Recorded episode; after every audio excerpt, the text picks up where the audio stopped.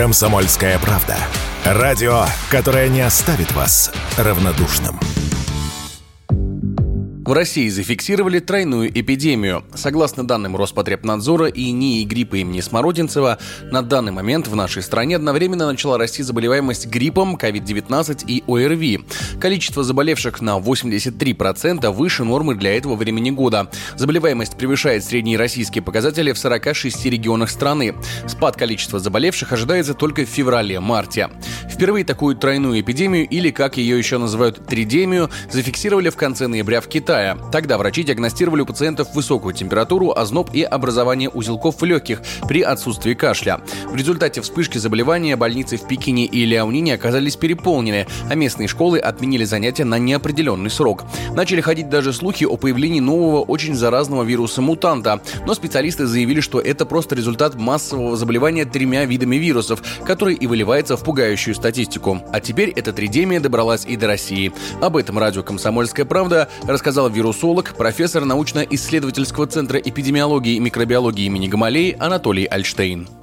Складывается впечатление, что это дело обычных вирусов, в основном из трех групп. Это грипп, коронавирус и респираторно-синтециальный вирус. К ним может добавиться еще аденовирусы, парамиксовирусы, пневмовирусы и так далее. А обычно каждый сезон, когда идут респираторные заболевания, то вот эти вот вирусы в какой-то год доминирует коронавирус, в другие годы доминирует грипп, в какие-то годы доминирует респираторно-синтециальный вирус. В этом году считается, что они все трое объединились и идут, так сказать, единым фронтом сыграла в распространении тридемии свою роль и ослаблении иммунитета на фоне пандемии коронавируса. По словам экспертов, из-за изоляции в 2020-2022 годах иммунитет у людей не тренировался, в результате чего оказался не готов к, казалось бы, обычным болезням. К тому же, по словам экспертов, организм перестроился под борьбу с пневмонией, но в то же время может не выстоять перед простудой. Специалисты уверены, что превышение эпид-порога по сезонным заболеваниям стоит ждать весь этот год, и только в 2025 ситуация может начать меняться. Такое мнение радио «Комсомольская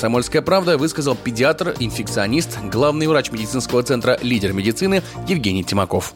Последние несколько лет мы с вами видим ситуацию, когда коронавирусная инфекция изменила иммунный статус людей. К сожалению, изменив э, и иммунный ответ, и врожденную иммунологическую память, приобретенную иммунологическую память. В том году мы с вами видели очень резкий рост заболеваемости различными вирусными инфекциями. В данном году у нас идет рост заболеваемости того же самого коронавируса и риновирусной инфекции. В следующем году иммунитет уже будет более натренированный, так как многие вирусы циркулируют по синусоиде и цикл циркуляции у большинства вирусов 3-4 года, мы с вами э, будем иметь несколько лет стабильного эпидсезона без превышения эпидпорога.